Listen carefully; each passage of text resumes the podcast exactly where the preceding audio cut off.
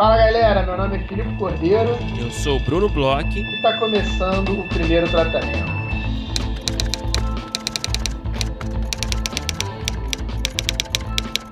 Ah! Pô, desculpa, cara. Eu queria. Eu me arrependi de não ter falado, soltado esse grito na semana passada, cara, com o Furlan. Na... Paty Daniel! Eu, cara, me arrependi, cara, de não ter começado o episódio que nem eu falo de cobertura, então eu mandei esse, essa saudação aqui agora para começar mais um episódio. Você se incomoda, Felipe? Não, Bruno, tá, tá muito bem recebido aí, a gente tá fazendo. Estamos fazendo uma ponte com o episódio anterior e estamos tirando do seu peito aí, pelo visto. Pô, eu fiquei me maltratando, cara. Eu fiquei me maltratando, falei, caralho, como é que eu não fiz a porra desse gritinho inicial, cara, no episódio do Furlan? Eu fiquei, porra, eu fiquei assim, é, me coloquei na cruz, fiquei sofrendo, cara, e realmente, que bom que eu botei pra fora. Agora eu peço desculpa a todos que ouviram aí, se foi ruim pro ouvido, mas para mim valeu a pena, Filipe. Brunão, sensacional. Bruno, falando também de episódios passados, é... eu queria contar aqui no podcast, principalmente para você e para o Ricardo Souza, que eu assisti Tubarão, Bruno. Opa! Pagou Finalmente essa dívida? Assisti Tubarão, paguei essa dívida. Paguei essa dívida e puta que pariu, que filmaço, cara. Gostou? Valeu a pena espera de, de quantos anos? Desculpa. Cara, tá uma vida, né? Porque o tubarão é mais, mais velho que eu. Eu, eu, eu. eu queria contar sobre, rapidinho sobre isso, que é o seguinte, eu tinha, uma, eu tinha um receio de ver Tubarão, porque eu achava que Tubarão era um desses filmes que estavam datados, sabe? Que tipo, ah, a galera acha muito maneiro porque assistiu lá nos anos 80, nos anos 90, sei lá, a galera mais ou menos da nossa cidade, não viu esse, esse filme há 10, 15 anos aparece em tudo que é listinha de filme bom e a galera que já viu fala que é ótimo tal. Eu achava que o filme ia ser meio datado, meio chato. E principalmente essa coisa de um tubarão, efeito especial tal. Posso te falar a verdade, o efeito especial é uma bosta, uma horrível é, claro, mesmo. Claro, claro. Só que, cara, é, não, não. Parada não, não é essa, nenhum. né? Não tem problema nenhum. Quando aqueles três caras entram no barco e eles interagindo ali dentro. Puta, que filme maneiro, filme que não importa o tubarão, ele tá sempre de boca aberta na mesma pose. Isso não tem nenhum. Porque o filme é muito bom, cara. É um filme muito bom, tem um ritmo muito bom. Achava, ah, um filme sobre ataque de tubarão, sei, o cara é, vai ficar. Cara, tem um, um ritmo maneiro, uns personagens interessantes.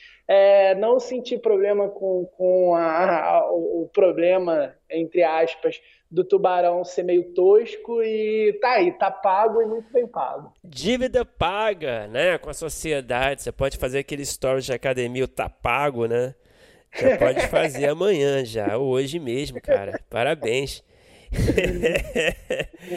Bom, Bruno, agora que a gente deixou para trás isso, eu já me livrei dessa dívida, acho que era legal a gente falar um pouquinho também que essa semana a gente teve um primeiro tratamento com vida, é, um dos mais legais que, a gente teve, né, Bruno? Ah, com certeza, cara. A gente teve o Convida, né? Que foi essa. É uma palestra, né? A gente sempre repete aqui, mas para quem não, não conhece ainda, são palestras.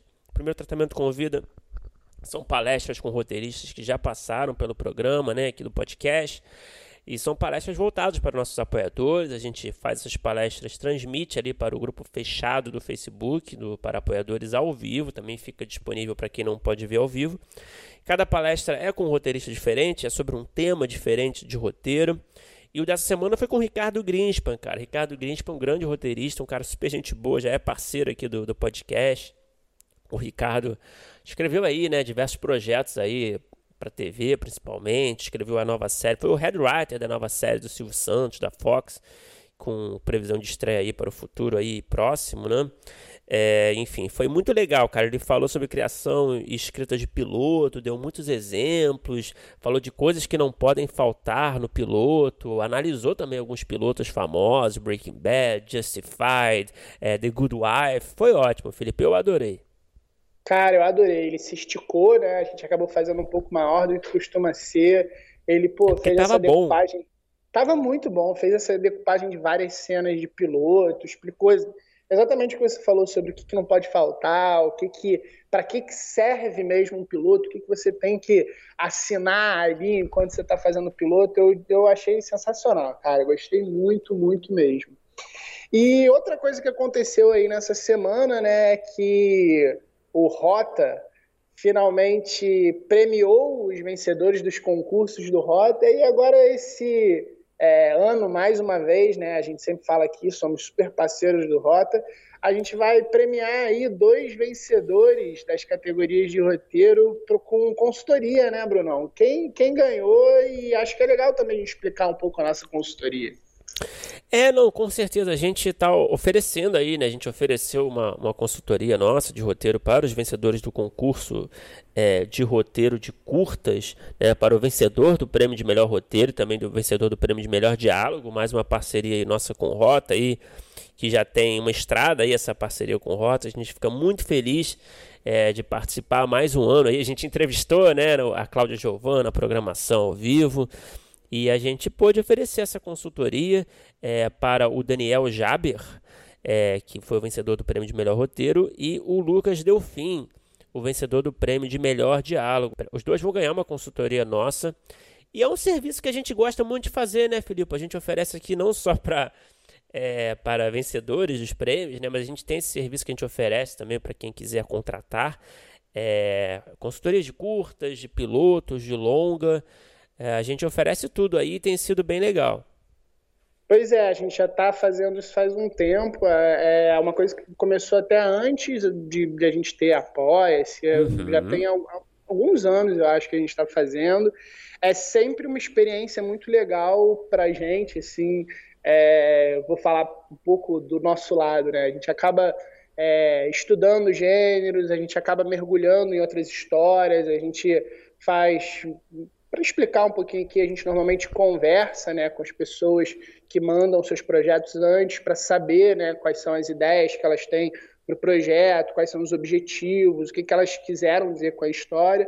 Depois a gente mergulha, a gente antes dessa conversa a gente lê o roteiro, faz essa conversa, depois a gente mergulha de novo no roteiro, faz uma análise cena por cena, faz uma análise também um pouco mais macro na história em geral, é, e depois a gente manda esse relatório e abre até para mais uma conversa e, e a gente pô, esse ano recebeu umas mensagens legais de algumas pessoas que participaram e fizeram consultoria com a gente e tiveram resultados aí com projetos. É sempre legal, né, receber esse, esse retorno, né, de que mostrando, né, que esses projetos estão evoluindo, estão caminhando no mercado, seja curta, né, em, é, participando de edital, ou piloto no concurso de festivais.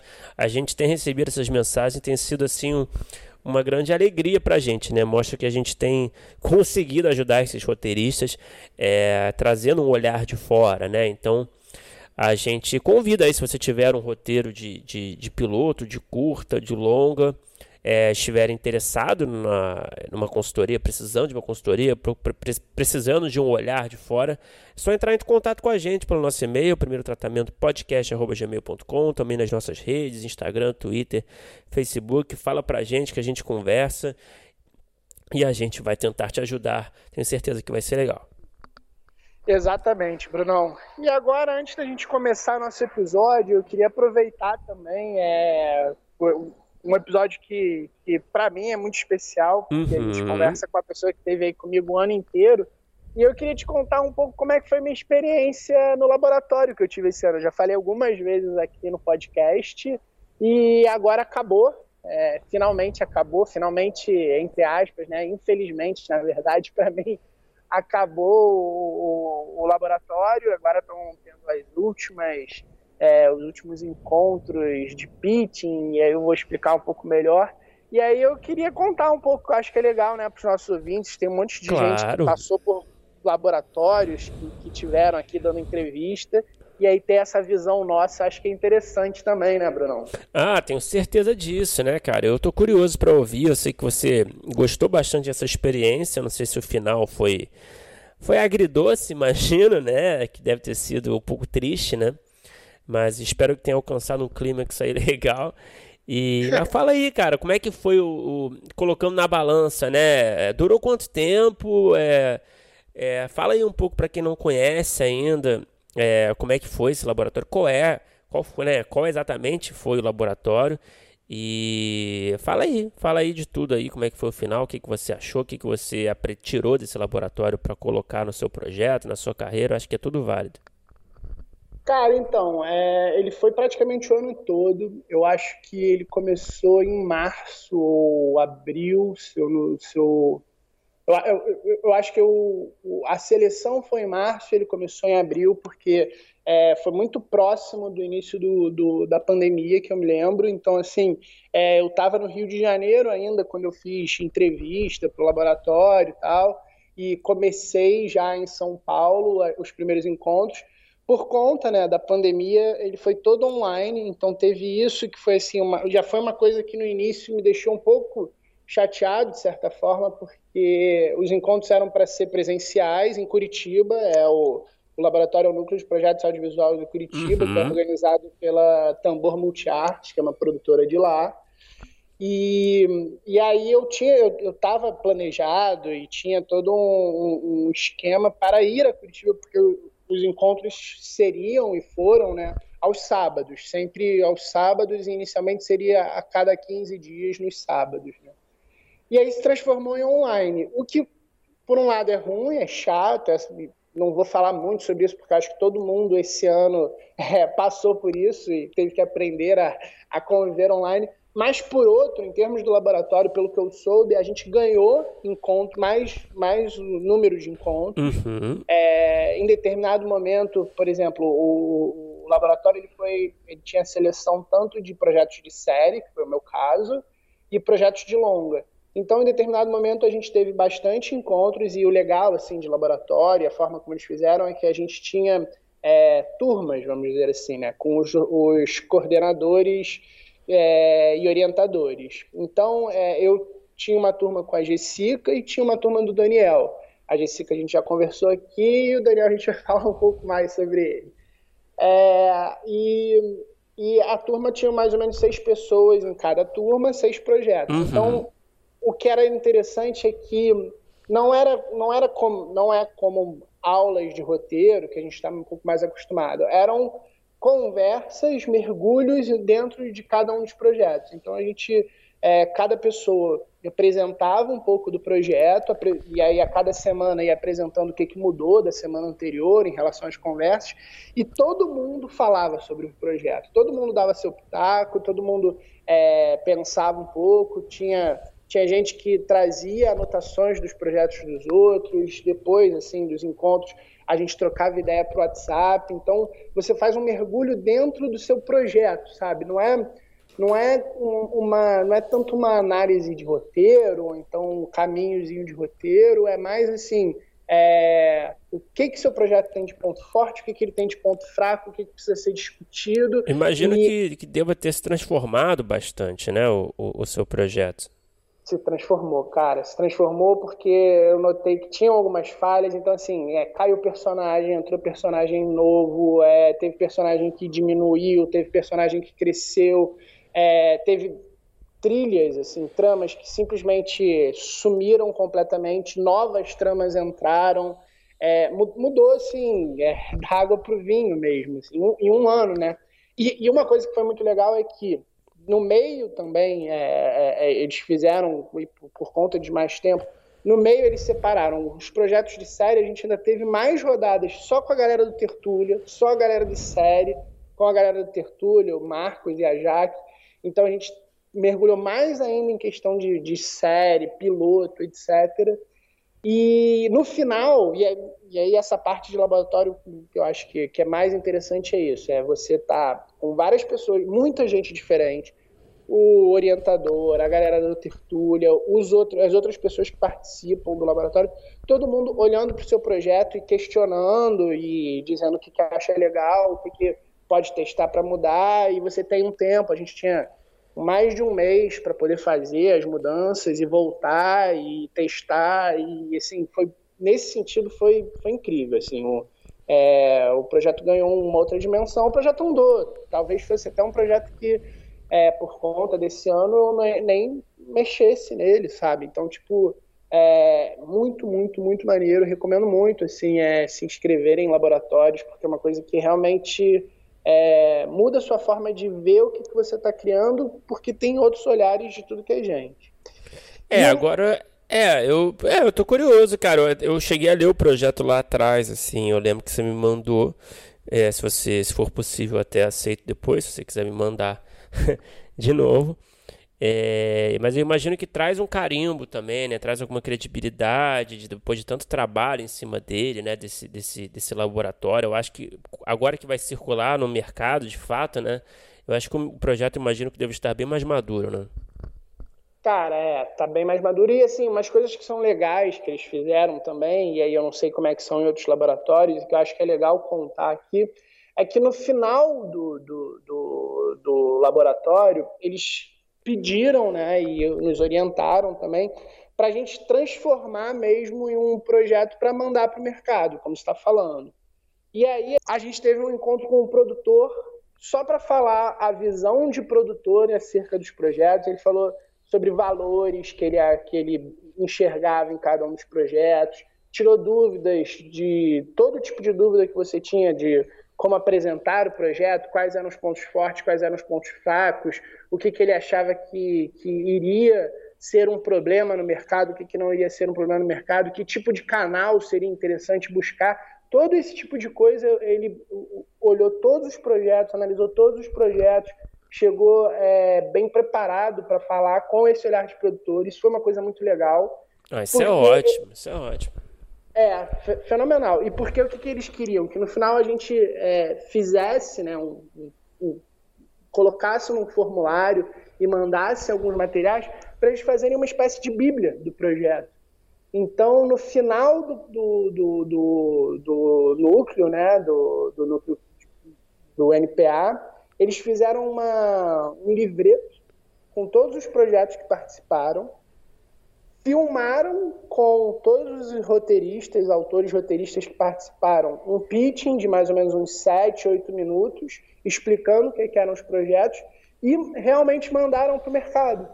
Então, além de ter essa chancela tal, eles mesmos no final do, do laboratório ainda fizeram essa ponte. Eu vou ter pitching semana que vem, sobre o meu projeto, vou ter um pitch no canal tal.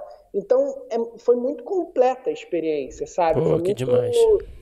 Foi muito pegar uma coisa bruta e transformar realmente num, num produto, sabe?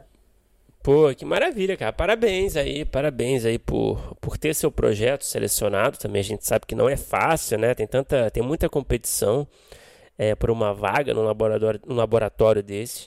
E parabéns, cara. Tomara que, que. Bom, agora tenho certeza que o projeto vai, vai despertar a atenção de muita gente aí.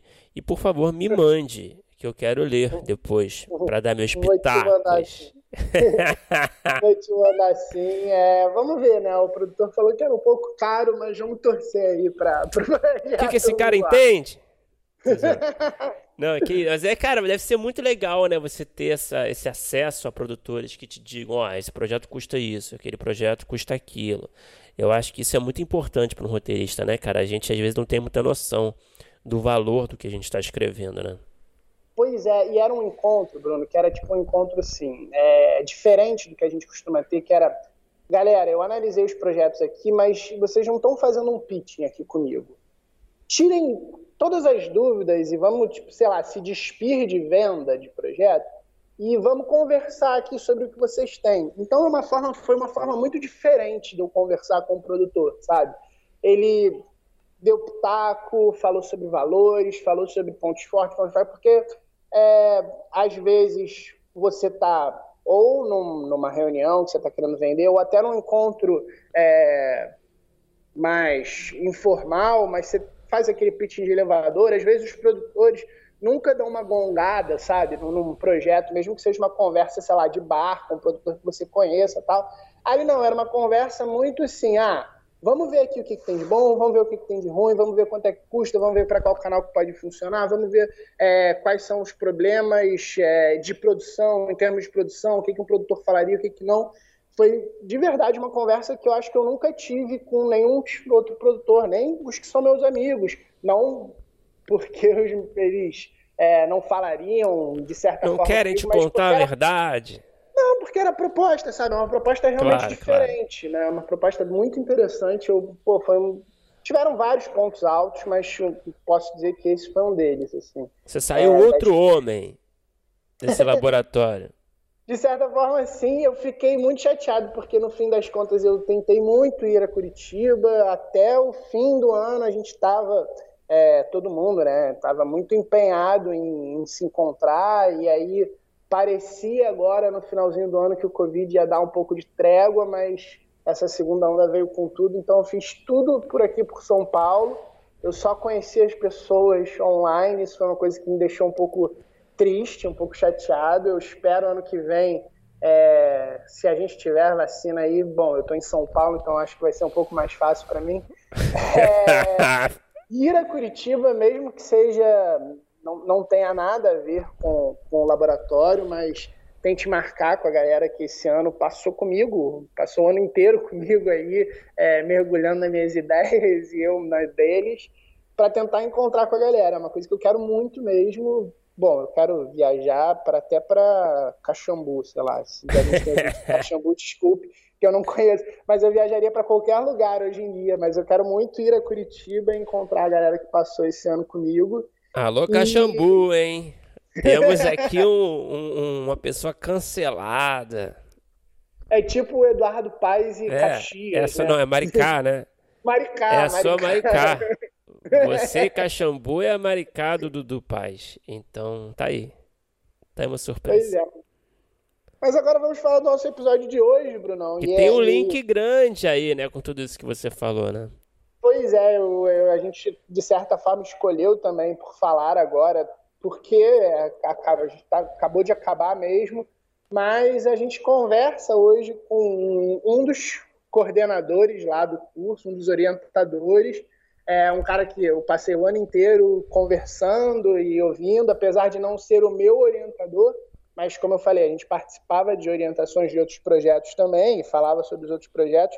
Um cara que eu conheci e aprendi a admirar muito a visão dele de audiovisual, a visão dele de contar histórias, é uma coisa que eu acho muito, muito interessante. O conhecimento dele é, é incrível, é um cara bem acadêmico até, é um cara que passou por algum, talvez pela maior escola de roteiro que a gente tem aí no mundo, é, como aluno e depois também como coordenador, né, como chefe de cátedra. Conta aí, Bruno, com quem que a gente conversou? Filipe, a gente conversou com Daniel Tavares, que é roteirista, professor, mestre em estudos latino-americanos pela Universidade Federal de, da Integração Latino-Americana, formado, formado aí, como o Filipe disse, na Escola Internacional de Cine e Televisão de San Antonio de los Banhos, em Cuba, a lendária Escola de Cinema de Cuba, onde também é onde foi coordenador também da cátedra de roteiro cinematográfico, participou de diversos laboratórios de desenvolvimento de projetos como consultor é, no Evas Miradas, Festival de Cinema de Havana, como coordenador do Festival Latino-Americano de Cinema Três Margens de Foz do Iguaçu, é, integrou comissões técnicas de variação de projetos de longa-metragem em editais, ministrou oficinas de roteiro no Brasil, é, enfim, é um cara que é orientador de diversos laboratórios, muita experiência. É, acho que talvez, possivelmente, né, Felipe, um dos papos mais acadêmicos que já tivemos aqui no podcast. É, e um cara cabeçudo, né? E foi ótimo, eu gostei bastante. É sempre legal a gente ter esse diálogo né, entre o mercado e a academia, é, tentar fazer essa ponte, ver o que cada um está falando, o que cada um está pensando, como é que cada um está enxergando o momento, como é que cada um enxerga o roteiro, a produção audiovisual. Enfim, eu gostei bastante, tenho certeza que você também gostou, né, Felipe? É, eu sou fã do Daniel, eu sou uma pessoa que sou até um pouco suspeito para falar. Vamos ouvir o papo aí, espero que vocês curtam também.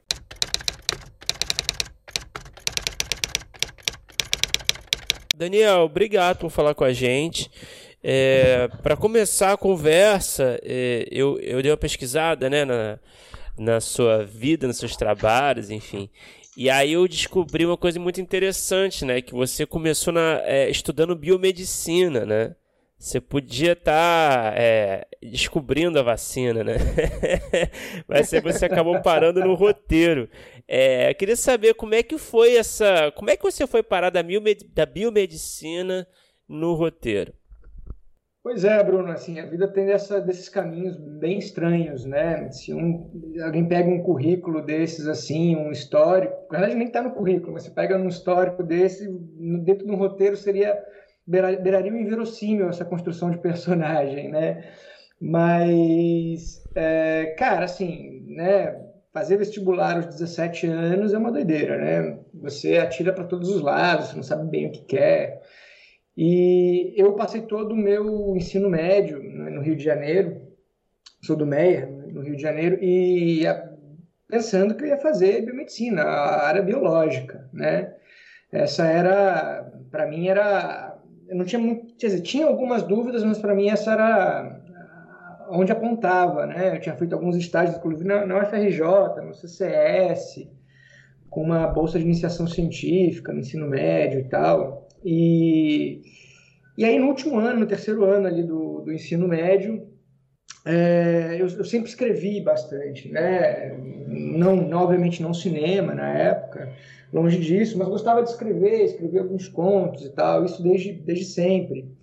E, e aí tava, rolou uma dúvida, né? Se eu queria fazer, se eu seguia na, uma pretensão de biológicas ou enveredava ali para humanas. E aí vestibular do ano 2000 ele foi um carnaval, né? Então cada universidade tem uma coisa diferente e acabei passando para ciências biomédicas, né? Na Unirio 2001 primeiro semestre e para comunicação na UFRJ é, para o segundo semestre. E aí a, a, melhor maneira de tirar essa dúvida sobre qual carreira ia seguir seria experimentar um semestre em cada uma delas. E, e assim eu fiz, né? Eu fiz primeiro semestre de biomedicina na Unirio e já no terceiro, no terceiro mês eu já sabia que eu não ia, não ia seguir, né? É, ali, né? Tinha umas, umas disciplinas ali de, matemática e de química que não era, não era muito a minha praia.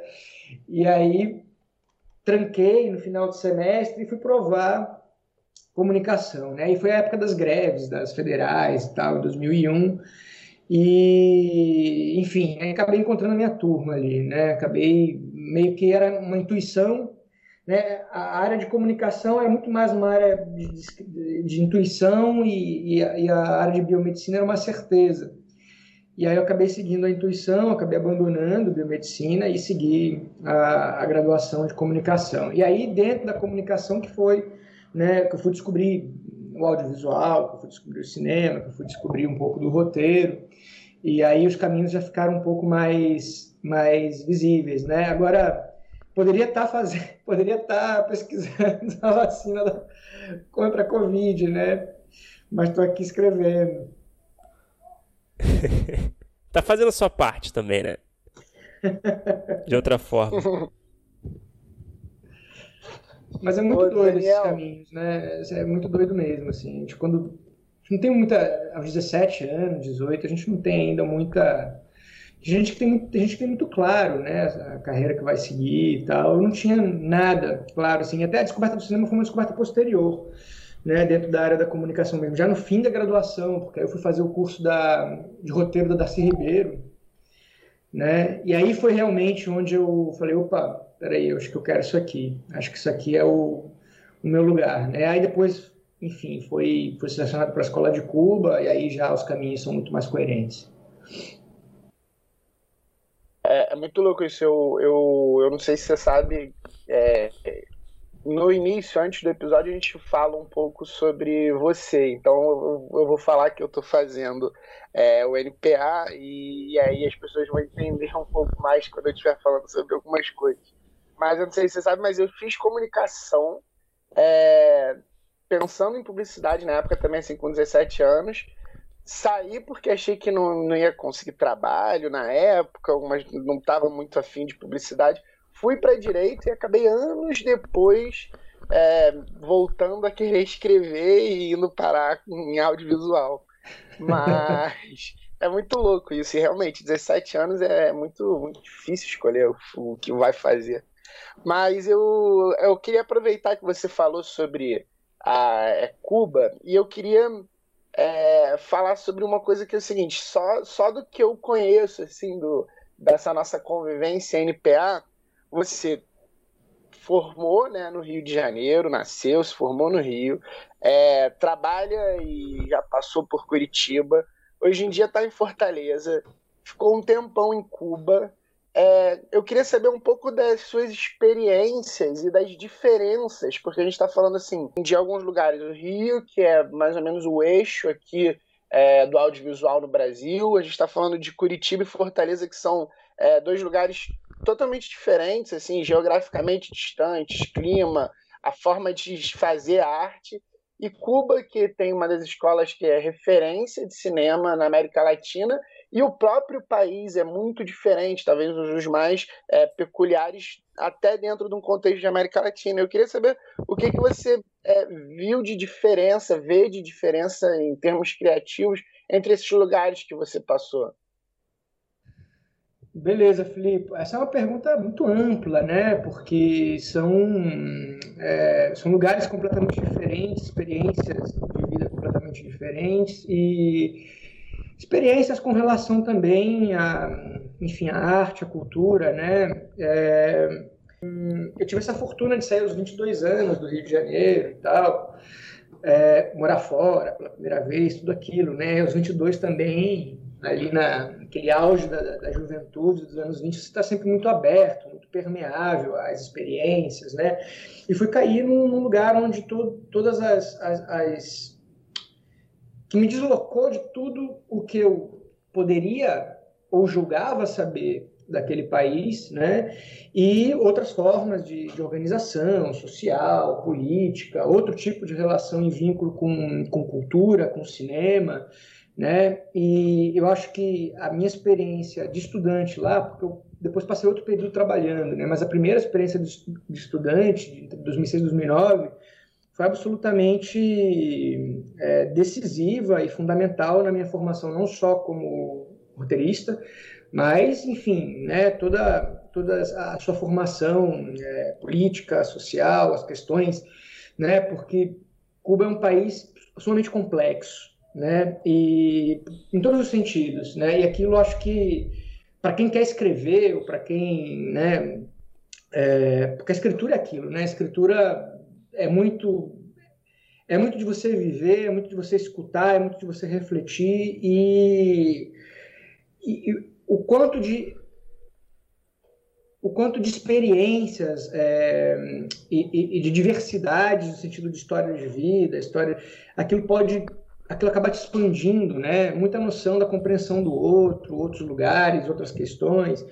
E então foi absolutamente fundamental assim para mim, né? E aí voltar depois, né? Depois de um tempo, né, 2006, 2009, eu fui para, eu tive um tempo que eu fiquei bem breve na Espanha, depois voltei para o Rio, aí depois voltei para Cuba, passei mais três anos, 2010, 2013, já trabalhando, já do outro lado da escola, né, do outro lado acadêmico também, que foi outra experiência absolutamente diferente a que eu tinha como estudante e muito enriquecedora, porque na verdade eu considero que foram seis anos num lapso de sete lá em Cuba, então foi quase que com uma, uma tacada só, né? Foi quase que uma experiência mais dos dois lados, né? Uma hora que você é estudante, outra hora que você coordena um grupo de estudantes. E, e para mim, eu tenho isso como uma formação contínua em roteiro, todo esse tempo lá, né? Outra relação com os professores, outra relação com, com cineastas, e aquilo foi absolutamente incrível. Por isso eu digo que foi uma fortuna também é, ter esse, esse, tipo de trajetória, e acho que ela contribui não só para a formação enquanto roteirista, mas para a formação também né, para sua bagagem, experiências de vida, as questões e tal. E os paralelos, né? Quanto, quanto mais você conhece lugares, conhece pessoas, conhece questões diferentes, acho que sua experiência é, de vida na sua formação de roteiro é sempre no sentido da complexidade da construção dos personagens, nas relações sociológicas que esses personagens traçam com relação ao seu contexto. Então, é, é, tão importante quanto uma escola de roteiro onde você analisa filmes, conhece técnicas, exercita, né? É, o roteiro não é só o exercício de você pensar a teoria e escrever, é o sentido de também do quanto você vive e do quanto aquelas questões que você é, são, são mais aparentemente mais diferentes da sua formação, aquilo contribui para te dar um grau de, de, de, de, olhar um pouco mais complexo com relação à realidade e às realidades, porque não só existe só uma, né? E mesmo assim, é, e por outro lado, a questão da América Latina, né? Que para mim foi absolutamente fundamental, porque na escola de Cuba você tem é, é, um pouquinho de América Latina, né? Porque os estudantes vêm de todas, vêm de diversas regiões da América Latina. Então, você está estudando junto com argentinos, mexicanos, é, venezuelanos, cubanos, chilenos, enfim. Né? Então, tudo aquilo foi contribuiu também para uma formação que era uma formação aprender da América Latina naquele lugar. E Cuba tem uma história muito específica, né? tem um lugar na América Latina por sua história social política bastante particular e é muito estigmatizada, né? E polarizada, estigmatizada nos seus dois espectros, né? Então, assim, tá lá é um exercício de complexidade porque não é a vida lá não é nem como te diz a, a, o estigma de um lado nem como de outro. Né? Então, o tempo todo, lá, é você se questionar sobre os seus, o, as suas, é, suas visões, suas pré-visões sobre aquilo, né? e entender o grau de complexidade e, dentro desse grau de complexidade, o lugar da cultura. Né? E o lugar da cultura naquela sociedade que é absolutamente de outra ordem. assim né? A relação com o cinema, a relação com, com que os cubanos têm com o cinema, é, o cinema que eles fazem, as discussões absolutamente de alto nível, o vínculo que eles têm, com, por exemplo, com o Festival de Cinema de Havana, né, que para mim era foi, foi, os primeiros festivais de cinema que eu frequentei em Havana, né? E você vê o quanto um festival de cinema absolutamente aberto à participação da cidade, com uma participação massiva popular.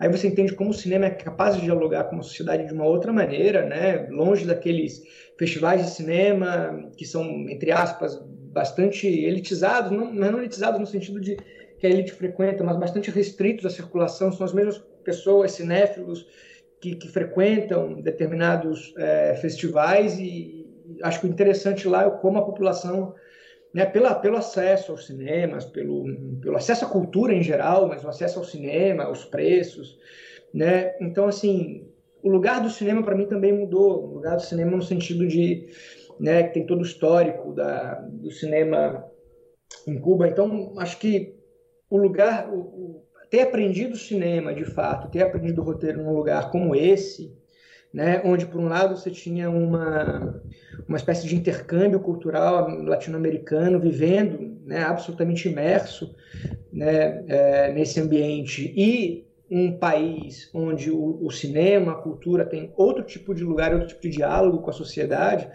foi absolutamente enriquecedor, né? não só na, na com relação à aprendizagem técnica, vamos dizer assim, ou artística, mas também no sentido, sentido social, né? no sentido do alcance do diálogo que uma obra, que um cinema é, pode ter é, quando o público tem acesso a esse tipo de obra, né? E, enfim, aí todo, essa particularidade dessa experiência para mim foi a que é, a que mais moldou a minha experiência e que me molda até hoje no sentido das coisas que eu, que eu escrevo como escrevo, né?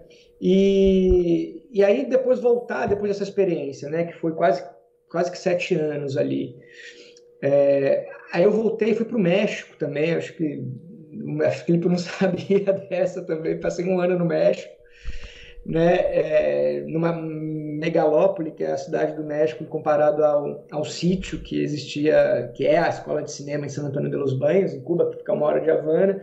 Então, assim, esses contrastes bruscos de experiência também né, faz com que esses choques te alimentam, no sentido de você refletir sobre, não só sobre esses lugares que são tão diversos ao mesmo tempo, mas com todas as suas é, suas coisas em comum, né? suas identidades, suas questões. É, enfim, a experiência mexicana é muito mais próxima da experiência brasileira, enquanto né, país latino-americano, capitalista, sociedade, capitalismo né, de mercado, as relações de trabalho, as relações, enfim, as, as grandes urbes, né? É, então, mas de outra ordem, assim.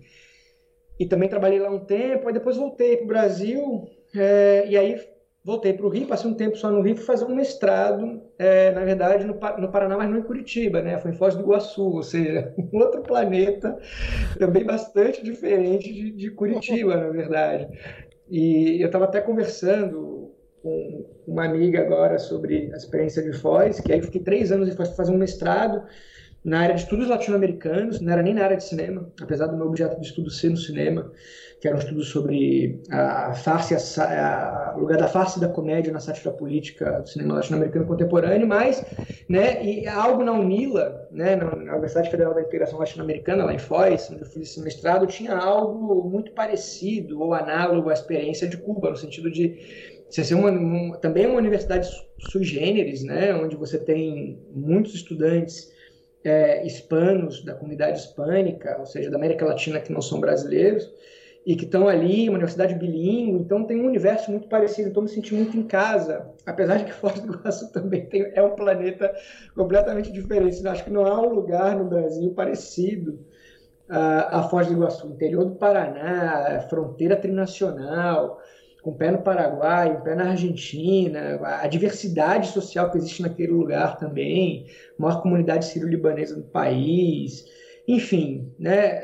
Parece que eu sou eu fiquei pensando, né, parece que me atraem esse tipo de lugares, esses tipos de lugares que são completamente contraditórios, é, paradoxais e que trazem coisas que acho que questões que te alimentam, né, é, observações que te alimentam, reflexões que de alguma maneira elas podem ser articuladas também dentro de uma experiência cinematográfica, dentro da área do roteiro. É, eu acho que isso tem sido o que mais o que mais me alimenta assim com relação à experiência de vida e como eu posso de alguma maneira dialogar através disso no roteiro e ultimamente Fortaleza né que foi uma desde o ano passado que eu moro aqui que eu vim dar aula na, na Universidade de Fortaleza na curso de graduação em cinema e dou aula de roteiro dou aula de narrativas enfim faço vários programas específicos de roteiro fomentando o programa de roteiro dentro da universidade tem sido uma experiência super legal né? E aí depois a pandemia, né? Enfim, é a, a virtualização das aulas desse ano. Então, acho que essa vivência meio completamente de, de, diferente de um lugar para o outro, acho que ela, de alguma maneira, ela, ela contribui e, e, me ajuda a, a, me pensar não só como indivíduo e as questões, as questões específicas que esses lugares trazem, mas também é, a questão do cinema, né? o lugar do cinema nesses lugares, por exemplo, em Foz do Iguaçu, na Unila, tem um curso de graduação em cinema na universidade pública, né? E é um curso, é uma universidade recente, mas tem professores ótimos, incríveis, e certamente daqui a alguns alguns anos a gente espera ver algumas obras dessa galera que está se formando agora. A primeira turma acho que tem três ou quatro anos, a primeira turma que se formou em cinema. Então todo um, é todo um trabalho também de construção, né? E é onde eu me encontro mais hoje, assim, né? Um pouco mais, claro que eu escrevo, tento escrever quando dá tempo, mas também essa esse lado acadêmico que também é uma, uma, uma experiência que me trouxe Cuba, né? A relação com os professores que você tem de lá, é...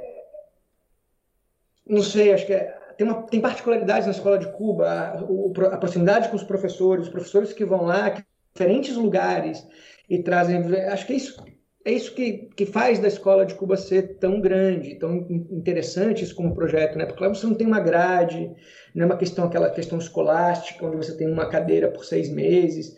Né? Lá a gente tem o privilégio das turmas serem pequenas e, e você contar com professores que não são necessariamente acadêmicos, muitos deles são profissionais do cinema, né? E aqui a gente poderia entrar numa discussão sobre o, sobre saberes, sobre academia, né? O que está o que está fora da academia e pode ser e, e pode ter uma importância é, de formação absolutamente paralela e ou até maior às questões acadêmicas, mas o tipo de relação que você consegue construir com seus professores e se torna amigo dos professores e, e se torna, às vezes, companheiro de trabalho desses professores quando você trabalha fora da escola. Então, acho que tem um lugar ali de aprender sobre como é, como é possível ensinar cinema né, e de uma outra maneira né, que é muito mais uma troca e um diálogo de experiências do que aquele ensino vertical, catedrático, né?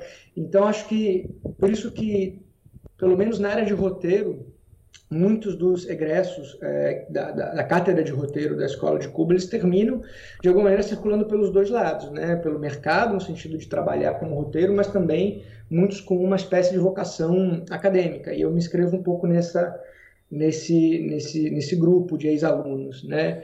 E por isso eu fui fazer um mestrado acadêmico depois, normal, para ter um, né, porque um diploma formal e que me possibilitasse é, é, dar aulas no, no, país, coisa que eu já dava oficinas no Brasil desde 2014. E acho que essa é uma outra experiência que foi muito interessante para mim também. Depois a gente pode falar um pouco sobre ela, que é foi ter dado aulas é, pelo CANE, o Centro Audiovisual Norte Nordeste, da Fundação Joaquim Nabuco de Pernambuco, entre 2014 e 2000, entre 2013 e 2018, que foi também uma, uma formação incrível, não só como a minha formação enquanto docente mas, e roteirista, mas também no sentido de circular por distintos lugares do Brasil fora desse eixo dominante, né, que, que era dominante, depois passou a ser não ser mais dominante com, com as políticas públicas, né, com, enfim, com, a, as políticas pela dancinha, do FSA, é, dos, dos, dos DOCs, né, e que a, a possibilitaram essa interiorização ou, ou, levar oficinas, né, não só de roteiro, mas enfim, produção, direção, documentário, que é um, foi um projeto que eu considero absolutamente fabuloso, né? Infelizmente, depois de 2018, um projeto por políticas públicas que foi né, abandonado e a gente já sabe por quê, né? Mas, enfim, todas essa esse tipo de experiência eu acho que ajudou a, a moldar assim como eu me, me insiro, como me vejo e, né? Agora em Fortaleza dando aulas aqui e tento ver como essa toda essa, essa formação, vamos lá, podemos dizer, mais plural, é, como eu posso como eu posso transmitir isso dentro de um né, dentro de uma de uma grade que ela é vertical que ela é acadêmica fechada mas como eu posso trazer tudo isso que me formou para comunicar com esses novos cineastas aqui é, fortalecenses né que estão aprendendo os seus caminhos. Então nesse sentido tem sido uma experiência muito, muito interessante. Então, cada um desses lugares, muito diversos por, por, pelos quais eu circulei, mas que todos, de alguma maneira, dialogam com, com, com pontos de, de interesse que, e, e, e, seguem me construindo, né? não só enquanto roteirista, docente, mas também enquanto pessoa. Né? É, tantos Brasis diferentes, tantos lugares na América Latina diferentes, você perceber as particularidades e também as diferenças. Né? Eu acho que isso te deixa com questões abertas na cabeça e elas são absolutamente fundamentais para quem quer se dedicar a contar histórias ou a entender melhor o mundo é, que nós vivemos ou os mundos possíveis que poderíamos viver. Né? Daniel, eu vou, eu vou pegar carona numa coisa que você falou agora, na sua resposta, que você falou muito também dessa relação entre academia e o mercado, né, dos professores que circulam, né, por, por ambos, ambas as áreas, né, é, e aí eu queria saber, assim, falando mais especificamente sobre o caso do Brasil, como que você vê o diálogo entre o mundo acadêmico e o mercado? Você acha que existe um diálogo forte? Você acha que talvez poderia ter um intercâmbio maior entre esses dois mundos? Que eles poderiam se alimentar, é, um, um, se alimentar do outro é, com mais frequência? Como é que você enxerga isso? Pois é, é, na verdade os cursos de, de cinema no Brasil eles, eles, né, eles, eles não têm tanta data assim, né? Eles, têm, eles são numericamente eles são poucos lugares, né? Tanto na, na na, na esfera pública como na esfera privada. É, é um, por exemplo, eu né, no Rio de Janeiro, né, vamos pegar o Rio de Janeiro, por exemplo, né, a única escola de cinema pública que tem é a UF, né, até hoje, se eu não me engano, né, não tinha no FRJ, por exemplo, eu me formei em rádio e TV, né, então que era mais próximo do audiovisual, a gente, a gente teve duas cadeiras relacionadas ao cinema, tanto que eu fui buscar na Darcy Ribeiro uma especialização, uma especialização um pouco maior, né? E agradeço muito, foi uma experiência muito boa ter, ter estudado na, na, na Darcy, né? Um roteiro, assim, os professores que eu encontrei ali foram os que me levaram de alguma maneira o gatilho que me levou a Cuba depois, né? Mas a, a proximidade, a relação entre é, academia e mercado é uma questão que a gente sempre tem, né? Sempre tem em mente. Como é que a gente pode ter dentro de, uma, de um lugar acadêmico do cinema, que eu acho que obviamente é muito importante também, né? as teorias, as análises, acho que tem algo ali da, da, de estudar cinema, da academia formal que faz, que eu acho absolutamente fundamental, mas a outra questão é como a gente possibilita e abre o lugar da prática é, dentro da academia, né? Porque acho que uma, uma academia de cinema ela, ela não pode ser apenas teórica, né? Porque fazer cinema não é apenas teoria. Fazer cinema é você precisa estar filmando, você precisa estar escrevendo, você precisa dialogar com quem está trabalhando, né? Eu acho que isso é absolutamente fundamental. Acho que qualquer área de humana, cinema, então, né? Você precisa ver muito filme, você precisa frequentar os festivais, né? Então, quando você tem a possibilidade de dialogar com profissionais ou você ter professores que de alguma maneira têm um pé nos dois lados, ou professores que são acadêmicos, mas que fomentam discussões, diálogos com pessoas que atuam, acho que você traz algo de, de, de, de das, das, das, prerrogativas e de, que está no mercado que eu acho que é absolutamente fundamental também. Né? Mas, antes de, antes de tudo, acho que tem essa importância né, do, eu acho que a escola de Cuba ela, ela, ela traz um, uma, um diferencial porque ela, ela opera nesse sentido, né? inclusive ela opera muito menos no sentido acadêmico formal, é muito mais no sentido de aproximação com relação a experiências que você tem com, com tantos profissionais e profissionais diversos, que fazem filmes diversos, né, com questões muito diversas. Então, eu acho que aproximar e, e, e, ter uma espécie de, de mescla ou de, né, de, de, um, curso acadêmico que ele não é apenas fechado em si, né, por mais que você também é, exista, a, né, por mais que existam alunos, estudantes que frequentam é, o curso de cinema e não necessariamente querem ser é, realizadores, né? Tem aqueles que querem ser acadêmicos, críticos, isso é absolutamente fundamental, isso, isso é ótimo também. Né? Eu acho que formar cinema no país não é só formar realizadores, né? você tem que formar pensadores, teóricos, críticos também. É, é, é igualmente importante. É, e, e, essa busca, né, eu acho que passa dentro da academia, passa a ofertar aos estudantes também espaços de aprendizagem no sentido de prático, né, que eles possam filmar, que eles possam errar e que eles possam aprender com os erros e filmar mais, né? É, inclusive aqui na, na, Universidade de Fortaleza a gente tem tentado é, seguir construindo o curso nesse sentido de de, de possibilitar a, a, eles mais ferramentas, né? De filmagem, mais diálogos também. E aí, é, Bruno, entra a questão adversa e absolutamente excepcional que foi a pandemia desse ano, né?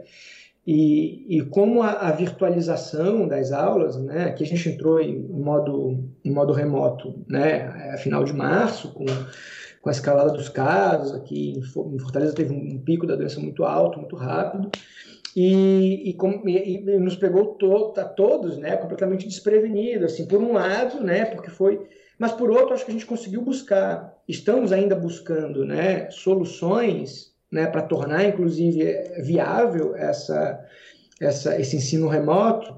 Como é que a gente pode mudar, né, algumas, trazer algumas questões para a academia que possam tornar interessante, instigante também para quem, né, para os alunos que também foram pegos assim com essa virtualização. E aí teve uma, uma, uma, uma coisa muito legal nesse, no semestre passado, que, que a gente começou a equilibrar as aulas, né, a virtualização das aulas que a gente tinha já programado para diálogos, né? E, e aí é, você tecer diálogos é, através do Skype, do Zoom, do Google Meet com roteiristas e realizadores é, coisa que às vezes no presencial você não tinha tanto, tanta, tanta referência ali, e de repente, né, a virtualização você começava, né, e isso foi uma porta muito, muito interessante aberta no sentido de fomentar os diálogos com esses roteiristas, troca de experiência, então a gente convidava um roteirista, pegava os links, víamos os filmes, líamos os roteiros, depois conversávamos com, com eles, e, e foi uma foi absolutamente incrível, né? A, como isso contribuía e como isso contribui para a formação é, desses roteiristas, desses futuros cineastas, né? Então acho que tem, tem, tem questões ali que acho que chegaram para ficar, acho que eram sinalizações entre interações possíveis entre academia e mercado que a gente já poderia enxergar na, na antes da, da, da pandemia. E eu acho que a virtualização meio que obrigatória de, de muitos dos nossos das, das nossas é, tarefas, das nossas demandas acadêmicas, eu acho que vieram nesse sentido e acho que abrem portas né, para pós-pandemia também. Então, tem, tem, essas, tem essas possibilidades que, né, infelizmente, a pandemia trouxe, mas que eu acho que são coisas que vão alterar significativamente é, a maneira, né, acho que acadêmica em geral, né, mas com relação ao cinema, acho que ela possibilitou e abriu uma porta que já se via que era uma porta muito interessante, que é possibilitar essa troca. Né? Isso absolutamente a gente tá, tem levado para eu, nossos colegas aqui, como a gente pode, é, mesmo na pós-pandemia, na volta da presencialidade, como fomentar mais esses espaços, espaços de troca, né? porque cinema é também diálogo, né? encontro é diálogo, é troca de experiências, acho que é isso que, que basicamente também ajuda a construir é, sensibilidades políticas, sensibilidades poéticas, aumentar o seu repertório, entender as questões de outros profissionais, é, como eles se situam, como eles veem as obras. Então, isso é absolutamente necessário para a formação. Então, acho que uma integração maior entre a academia e o mercado não, é, não passa simplesmente pela, pela questão de experiências técnicas ou perspectivas de mercado. Eu acho que é muito, muito mais uma interação entre academia e mercado, é uma interação entre comunidade acadêmica, docente, os discentes, né, que são os futuros profissionais, e como esses roteiristas e que estão atuando no mercado, não necessariamente como atuam no mercado, que também é importante da gente ter um senso de realidade, olha, o mercado está abrindo portas nesse sentido para profissionais desse tipo, é, que acho que podem orientá-los quando se formam, para que não, né, não abram uma porta e, e, se deem conta de um, não sabem por onde começar, mas também no sentido da, da troca humana, né, de experiências, de visões, é, não só dos cineastas que estão trabalhando com relação às suas obras, mas suas suas, suas sensibilidades, suas subjetividades, né? E eu acho que o principal é por que fazer cinema, qual a importância de fazer cinema hoje no país. Então, acho que passa por uma questão que é uma troca política, essencialmente no sentido de, de, de, de, você entender e você se inserir, não só no sentido mercadológico, mas no sentido de político. Por que fazer cinema hoje no país? Ou por que fazer audiovisual? né, hoje no país e que tipo de audiovisual aspiramos, para que tipo de representatividades e representações nós vamos apontar. Então, acho que, né, aparentemente, essa relação entre academia e mercado, ela pode parecer que ela é absolutamente, é, vamos lá, na, na, camada epitelial ali, no sentido de, de, de, de, de mais de introdução a como está o mercado, mas acho que ela, é, ela, é, ela pode ser, ela é, ela pode ser, ela é muito mais profunda do que isso. Eu acho que passa por pelos futuros cineastas e pelos atuais cineastas, como nós, enfim, que escrevemos e tal, é entender o que esperamos do audiovisual do cinema no país, qual a importância do audiovisual do cinema no país hoje, quais são as nossas, os nossos desafios e aonde queremos eh, para onde queremos apontar, né? E aí passa por questões absolutamente políticas e o, a sua os nossos pontos de vista políticos, porque já está falando sobre, é, sobre a sociedade, né? e a gente vive na pele né, como é, decisões políticas públicas com relação ao audiovisual no Brasil, elas passam né, por intenções políticas absolutamente afirmadas, elas estão aí, a gente sabe o que está rolando. Então, acho que passa por entender que história queremos que histórias queremos contar sobre nós, que versões das histórias queremos aportar e que elas não foram contadas no sentido de representatividade e o que queremos comunicar, né?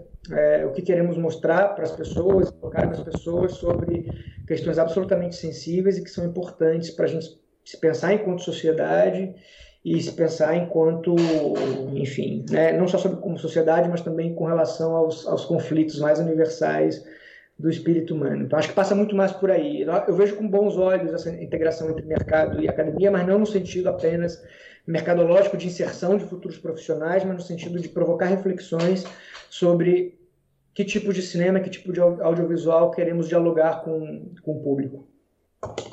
Eu queria falar, perguntar uma coisa sobre essa relação entre é, professor e aluno. E eu, também, voltando ao NPA, eu acompanhei durante o NPA, principalmente os projetos de filmes, eram projetos é, de, de filmes que a gente pode chamar de filmes autorais. E aí, hum. É, a, minha pergunta ela vai muito em cima, principalmente dessa questão dos filmes autorais, e de certa forma, para trabalhar em cima de filmes autorais, fazer análise, fazer esse trabalho de script doctoring, né, para usar um hum. termo, é, os filmes autorais eles têm um campo maior, talvez uma um, menos é, é, são menos ortodoxos em termos de regras e manuais e, e aí é, como é que fica, como é que você trabalha, como é que é a análise desse tipo de material é, que na verdade existe uma certa é, liberdade, talvez um afrouxamento assim de regras, é, para que realmente mude, para que realmente você consiga identificar o que, que pode ser um erro, o que, que pode ser uma escolha, é, o que, que pode melhorar, o que, que é estilo. Como é que é? Tem mais dificuldade de trabalhar, principalmente analisando e tentando é, levar para frente esse tipo de filme muito mais autoral?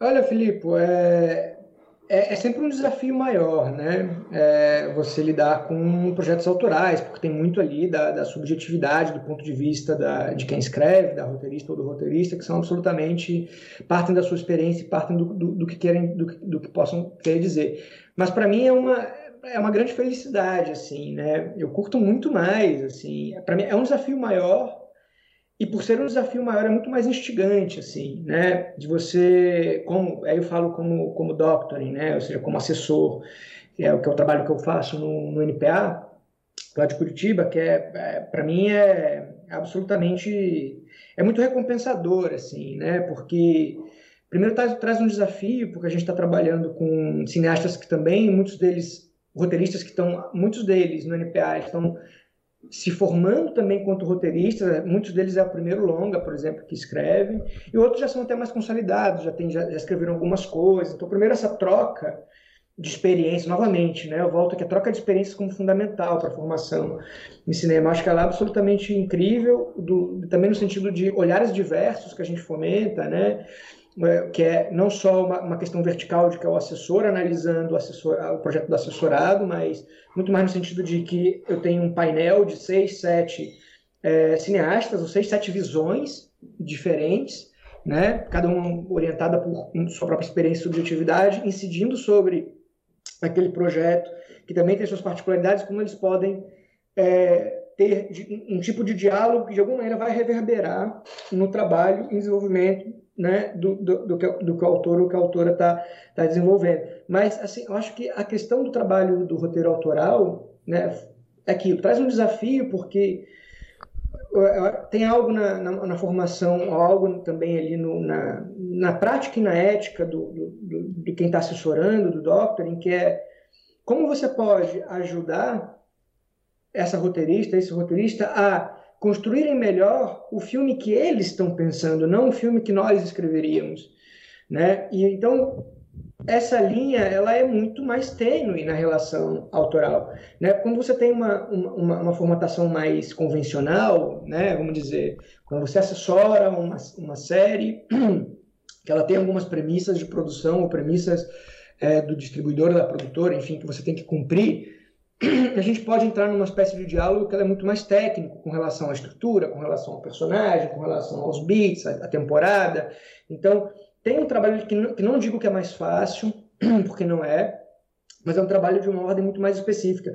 Agora, quando você tem um trabalho de doctrine sobre, sobre projetos autorais, né, tudo meio que se mistura, porque é, estrutura, personagem, é, gênero, é muito, está muito ligado ao ponto de vista, porque eu quero contar essa história, como eu quero contar essa história. Né? E às vezes é, os, os, roteiristas que. Né, é, é muito fácil você analisar. É, é, não é muito fácil. Na verdade, é mais fácil você analisar as obras alheias, né, pela distância crítica que você pode ter com relação ao texto, do que as suas próprias, né? Eu, eu não consigo fazer uma, uma eu não consigo fazer uma análise tão boa de algo que eu estou escrevendo como eu posso, como eu sinto que eu posso fazer, sei lá, do projeto do Felipe ou do projeto do Bruno, né? Tem a distância, tem um olhar um pouco mais crítico, distanciado, né? Então tem algo ali, mas acho que tem uma linha tênue onde esbarra o Doctor em quer entender que você tem que contribuir na direção do que o seu, é, né? Do, do que a roteirista ou roteirista querem para o filme. E às vezes não é o filme que você faria, às vezes com a mesma história você faria um filme diferente. E não se trata de você mostrar os caminhos. Olha, eu sei mais do que você e eu, tipo, eu te apresento esses caminhos para você construir a história. Isso, isso é absolutamente, isso seria um péssima, uma, seria uma péssima tutoria, seria uma péssima assessoria. O sentido é você entender a partir de algumas linhas gerais do roteiro, do campo da intenção, por isso que a gente sempre trabalha também, dar uma carta de motivações, um conceito, onde você quer chegar com essa história, entender o que, que, o que, que aquela do que aquela roteirista ou aquele roteirista querem com a história, porque às vezes não estão chegando, não tem ainda os meios, né? É, a história ainda não abriu as possibilidades dos, da, da, construção mais técnica, estrutural do personagem para dar ao ponto de vista onde quer chegar esse autor ou essa autora, e você vai ali instigando, fazendo perguntas, entendendo. E eu acho que nas assessorias, né, a continuidade de assessorias, porque eu acho que uma assessoria, um diálogo não é o suficiente também para o doctor entender aonde aponta esse roteiro, mas a continuidade, dois, três, quatro, você vai entendendo até os caminhos que, né, é, que esse roteirista, essa roteirista vão apontando de uma versão para outra, você vai entendendo por onde, por onde opera né, essa sensibilidade, essa subjetividade. Então, acho que tem muito mais ali, numa, tem, é um olho no roteiro, mas é um olho no roteirista também, para a gente entender quais são os caminhos que, que, que, essa pessoa, que esse cineasta, que esse roteirista está buscando. E você, um pouco, tentar entrar nessa onda e entender, olha, por esse caminho, tem alguns três ou quatro lugares que são interessantes da gente considerar. E aí, ele vai fazer, ele ou ela vão fazer essas escolhas, né?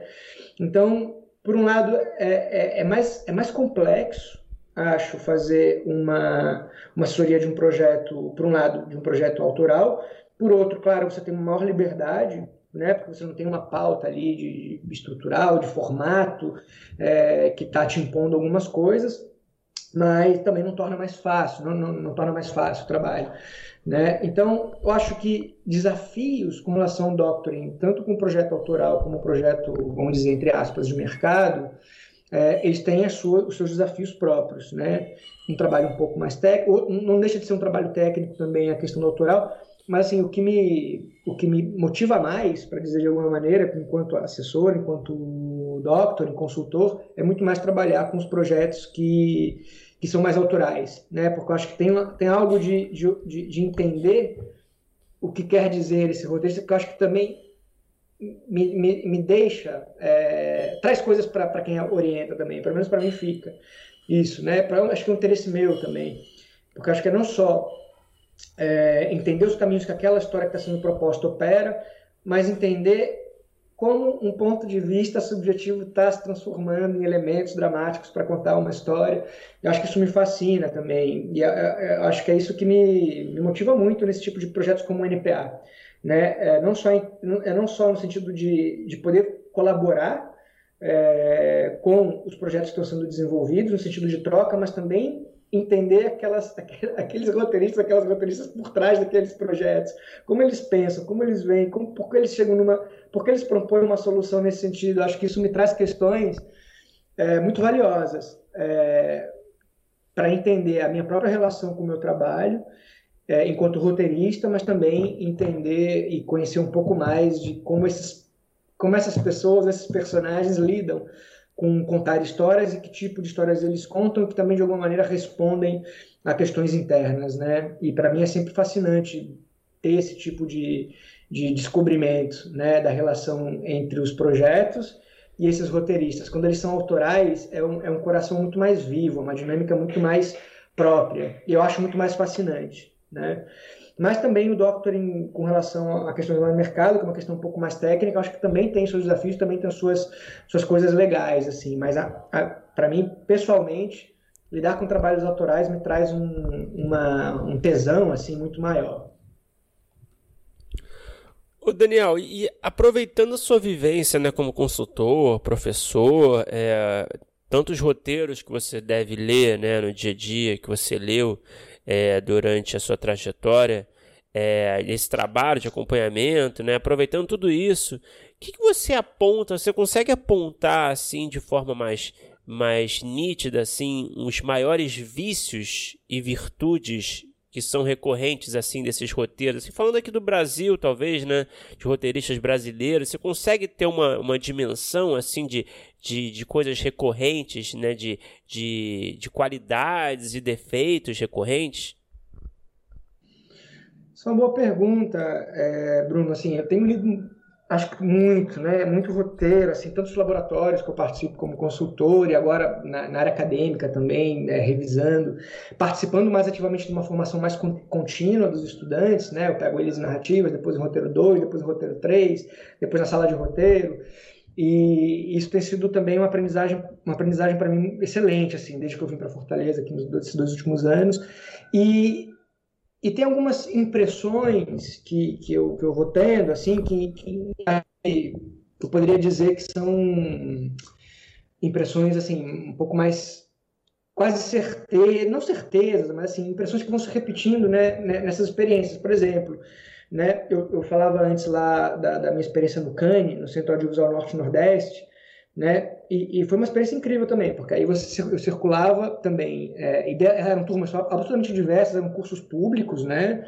É, então, sei lá, eu costumava ter 20, média de 20 alunos, e aí era uma semana, uma semana em Porto Velho, depois uma semana em Palmas, depois uma semana em Recife, depois uma semana em Teresina, depois uma semana em, em é, Rio Branco, é, enfim.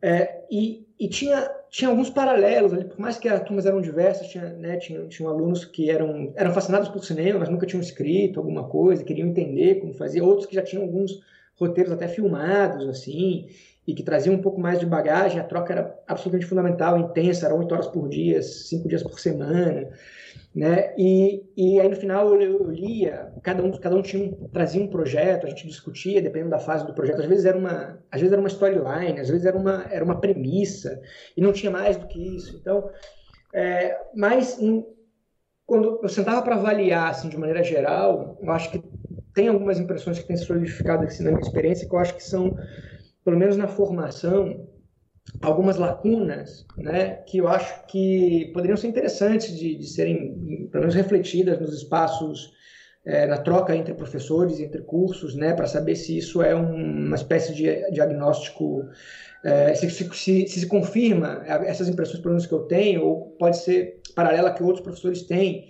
em outras escolas, em outras universidades, em outros cursos, né, mas é, eu por exemplo, onde eu, nas aulas que eu dou assim, eu eu costumo eu costumo começar os cursos e falar sobre a questão da vamos lá, do que, eu acho absolutamente essencial, que é antes da forma, né, que é a questão do, do que eu chamo de eixos temáticos, eixos dramáticos, que a gente trabalha na storyline na sinopse. Eu gosto muito de trabalhar os textos os textos menores, sabe? E às vezes a gente tem os, os é, roteiristas em, ou em desenvolvimento ou início de carreira, né, aquela ansiedade de já chegar no roteiro, né? Porque você é, é, pular etapas, né? Você é, tem uma ideia, você bate numa sinopse, essa sinopse não tem uma não tem uma, um formato ainda muito rígido, aí você já passa para o roteiro, aí você vai construindo, vai pulando etapas que eu acho absolutamente essencial é, para o entendimento do, do, da formação enquanto roteiro. Né? Eu, não, eu, eu, eu acho que a gente tem excelentes roteiristas, ó, ótimos roteiristas, muitos deles vieram é, de, de, escolas de cinema, outros não, outros foram né, aprendendo cinema enquanto faziam. E, e são brilhantes, né? É, muitos são autores, realizadores, e, roteiristas e diretores, né? Dos seus, dos seus filmes. Mas já falando de uma espécie de instrumentalização, no sentido de formação acadêmica, uma coisa que eu tenho percebido, e eu tento, inclusive, trabalhar nesse sentido nos cursos que eu dou, é justamente essas etapas iniciais dos trabalhos. Né? A reflexão que a gente tem, que a gente pode induzir os estudantes a fazerem antes deles começarem a fazer um trabalho, que é no sentido, por que, que, por que eu quero contar essa história? Qual é o meu lugar nessa história? Da onde eu narro essa história? E qual o sentido dessa história? Para o mundo que nós vivemos hoje, sabe? E esse tipo de reflexão é bastante complexo quando você tem uma, uma storyline, uma sinopse, você não sabe qual é a sua história, você tem, você tem que plasmar essa história em cinco linhas, em dez linhas, depois em duas páginas. Então, acho que e um rigor com relação a, a primeiro, um entendimento das etapas, né? Por que, que a gente trabalha uma storyline? Por que a gente dá muitas voltas na storyline? Mas não ficar refém da, do formato também, né? Que eu possa abordar apenas a sinopse, que é a etapa seguinte, com uma storyline pronta. Não é isso, porque o, né, o roteiro, vocês sabem, é um organismo vivo. A gente, a gente vai pulando as etapas, a gente vai desenvolvendo, a gente vai descobrindo coisas novas, né? Às vezes a gente refuta a nossa própria ideia inicial, às vezes a gente descobre que o que a gente quer falar não era aquela hipótese que a gente tinha no início, é, é outro personagem que a gente descobre, é outro tema, são outras situações dramáticas, mas no fim das contas, é, entender o nosso lugar naquela história, eu acho que talvez é, para a formação do roteirista, eu acho que é muito importante no momento, porque acho que tem ali uma, uma questão de compromisso e responsabilidade do trabalho do roteirista enquanto, na, enquanto narrador, né, narradoras e narradores de histórias, um tipo de que questões estamos propondo em diálogo, o que queremos o que queremos dizer ou, o que queremos refletir né, sobre a sociedade que, que nos rodeia, assim, de alguma maneira. E eu acho que às vezes muitos roteiristas vêm com repertório, vêm com filmes que são, falo estudantes, né, com filmes que são referências para eles, mas às vezes falta uma reflexão sobre o que que essa, por que, que essa história de alguma maneira te conecta, né? não no sentido espetacular, não no sentido formal, né, do discurso, da organização do discurso, mas no sentido de por que, que ela te toca de alguma maneira e por que, que ela reverbera, por que ela é interessante. Então tem algo ali em discutir a gênese das ideias e as informações iniciais das ideias, que passa por uma reflexão do ponto de vista, né? E aí entender esse ponto de vista gera uma reflexão sobre os caminhos estruturais da história, refletir sobre os caminhos estruturais da história gera uma, uma reflexão sobre o tipo de personagem e como eu vou retratar ou representar esse personagem, que eu acho que de alguma maneira aponta para um compromisso que não é só estético, não é só formal, mas também é um compromisso ético do, do, do roteirista com relação à história que ele está propondo. Né? E eu acho que esse é o lugar também onde a gente começa a trabalhar sobre as questões do, dos, das, da, da, dos estigmas, das, das, representações, dos estereótipos, né? que é pensar e refletir sobre o lugar, que história, que história eu narro e da onde eu narro, qual é a minha limitação enquanto narrador dessa história e o quanto eu posso me associar a outras pessoas, outros narradores, outros roteiristas que de alguma maneira complementem a minha visão, que tragam outros pontos de vista e que nesse diálogo a gente possa construir é, relatos mais profundos, mais complexos, né? E eu acho que isso tem que estar na base do aprendizado. Então, assim, um aprendizado de roteiro, um curso de roteiro que seja eminentemente técnico, eu acho que ele é um, uma armadilha, né? Porque eu acho que você não. E aí vejo muitos cursos, e agora muitos cursos online, né? Escreva, saiba construir personagens maravilhosos, saiba, saiba construir estruturas que vão, né? Que, que vão te abrir portas na, na negociação da player. Saiba fazer um pitch. Acho que tudo isso é ótimo, assim, mas acho que isso tudo, se não for acompanhado por uma, uma profunda reflexão sobre que tipo de histórias estamos propondo e como podemos aí sim, tecnicamente, elaborar nossas histórias, a gente, se a gente não tivesse, a gente tende a repetir, a gente tende a, é, a, a, a, treinar ou, ou caminhar por lugares comuns, sejam eles de ordem formal, ou seja, sejam eles de ordem do discurso, isso é um problema. Né? É, que eu acho que, e a gente está falando de um, de, um, de um, compromisso de um cinema, que eu acho que não é, também não deve ser uma agenda do cinema ou do audiovisual só autoral. Né? Eu acho que isso também é absolutamente pertinente na, na, discussão dos projetos do mercado, né? Porque eu acho que o mercado, o que o mercado quer? O mercado quer histórias que elas possam ser vistas e que elas gerem um retorno, né?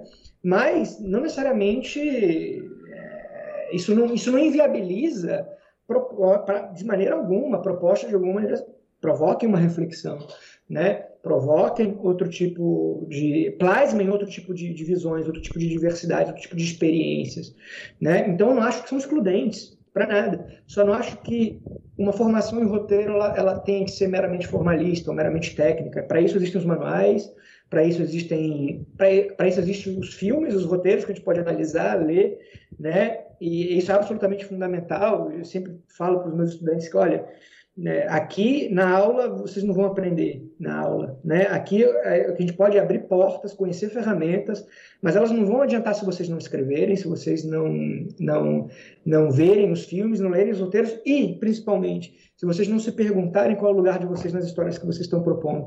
Então acho que isso é absolutamente fundamental, assim, né? E eu acho que tá respondendo a sua pergunta, acho que deu uma volta, mas enfim, desculpa, Bruno. Mas, é, tá às vezes dou muita volta falando, mas assim, respondendo a sua pergunta, acho que tem uma, algo, algo de, de, de, um, de um entendimento que eu acho que, que poderia ser, é, é, é para essas novas gerações, né? para novas e para as nossas, enfim, das que já estão atuando, é suscitar reflexões sobre qual é o lugar né, nesse país, nessa sociedade do audiovisual, do cinema, de como nos retratamos e como isso é absolutamente fundamental no controle das narrativas nesse país, né, que a gente tem. Isso está no campo da política, isso está no campo da estética, isso está no campo da arte.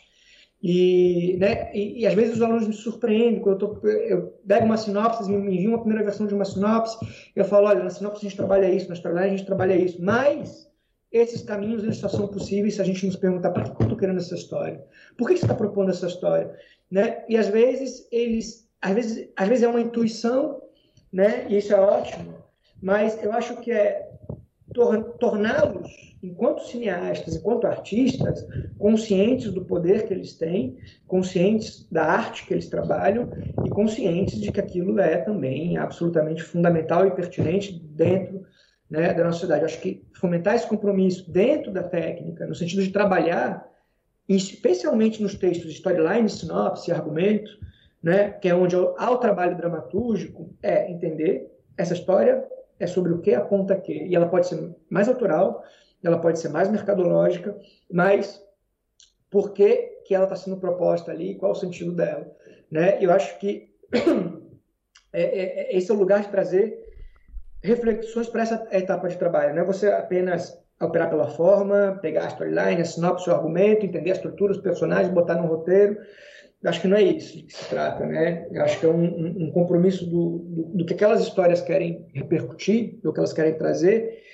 E eu sinto, pelo menos, que, que eu acho que poderia ser, pelo menos dos professores de roteiro, professores de roteiro, aqueles que trabalham em laboratórios, eu acho que é, é, é, é, e eu vejo em alguns laboratórios uma ênfase nesse sentido muito legal, né?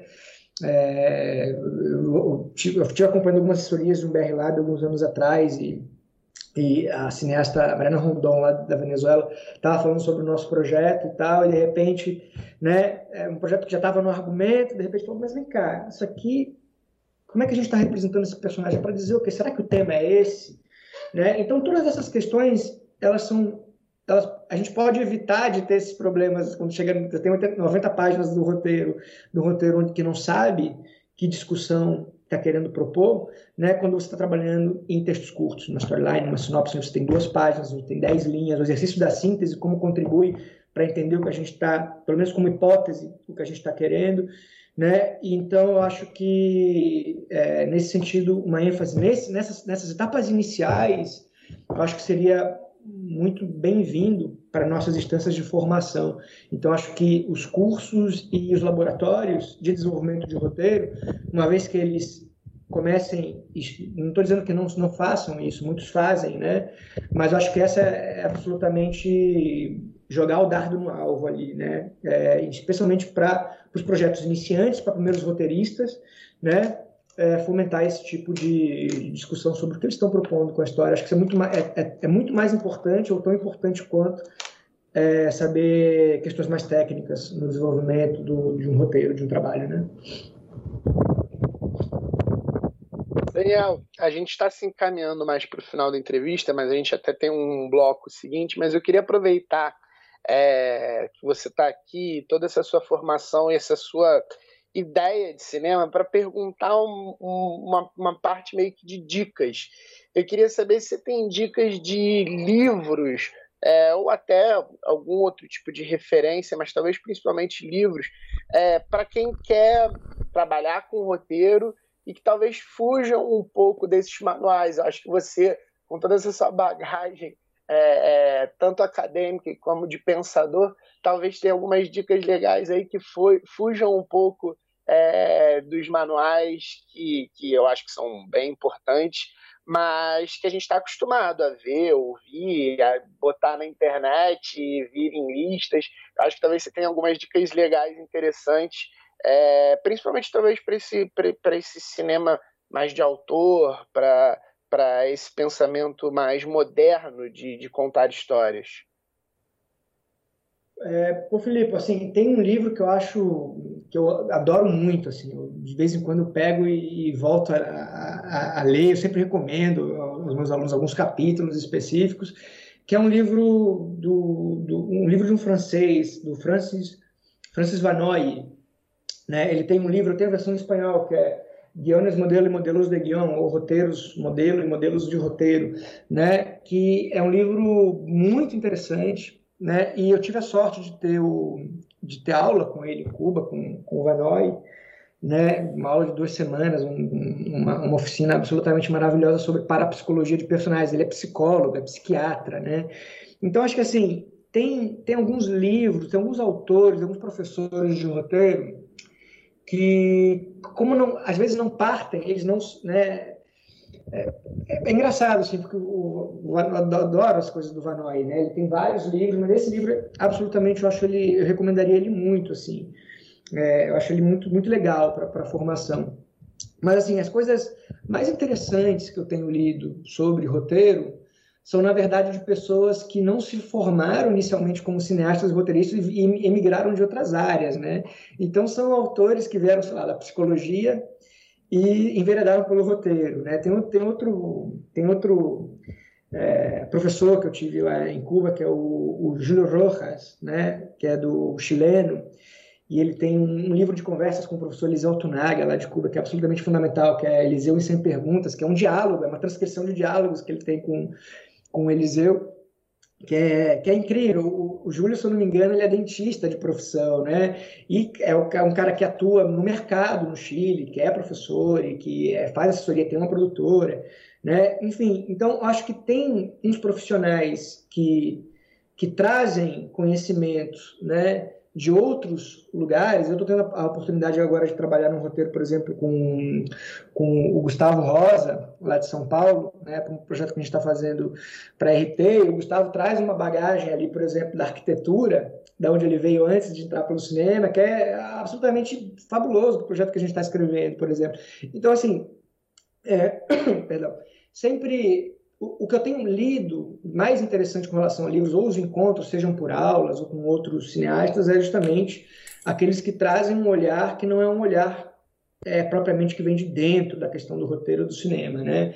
E é justamente, acho que isso que eles trazem de tanta contribuição, né? De como essas outras áreas elas podem também dialogar dentro do campo do cinema. E aí pensei, tá falando nisso porque pensei no Vanoy, né? E, que traz ali um olhar sobre a construção de personagens, o olhar da relação entre estrutura e personagem, que é basicamente o que trata esse livro, que eu acho que é muito legal. Então, eu recomendaria bastante esse livro mesmo, assim.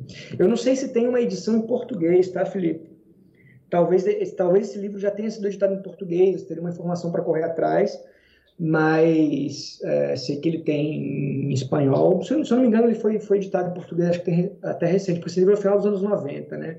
Na verdade, mas é um livro que continua basicamente, basicamente muito atual e recomendaria esse livro.